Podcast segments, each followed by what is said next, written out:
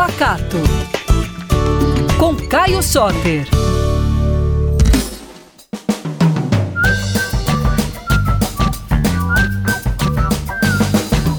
E aí, pessoal, tudo bem? Caio Soter aqui falando com vocês de novo sobre cozinha mineira, história alimentar e os produtos da nossa terra.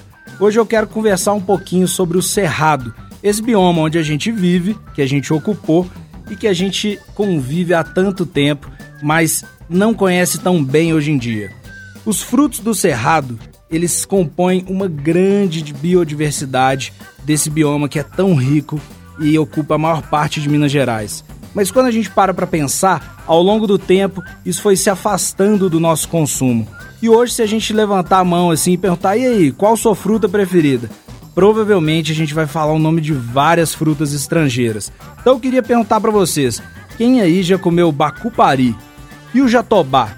Lobeira, macaúba, o pequi eu acho que todo mundo conhece, né? Pois é.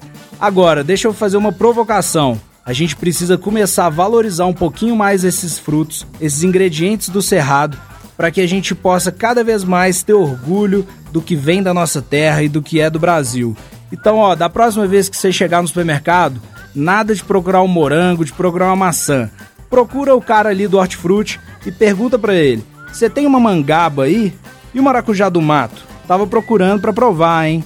Então é isso, pessoal. Procurem as frutas do cerrado e vamos valorizar cada vez mais a nossa biodiversidade. Bom, eu sou o chefe Caio Soter e esse é o Papo Pacato. Você me encontra nas redes sociais no arroba Caio Soter, sem nenhuma letra repetida, e arroba PacatoBH.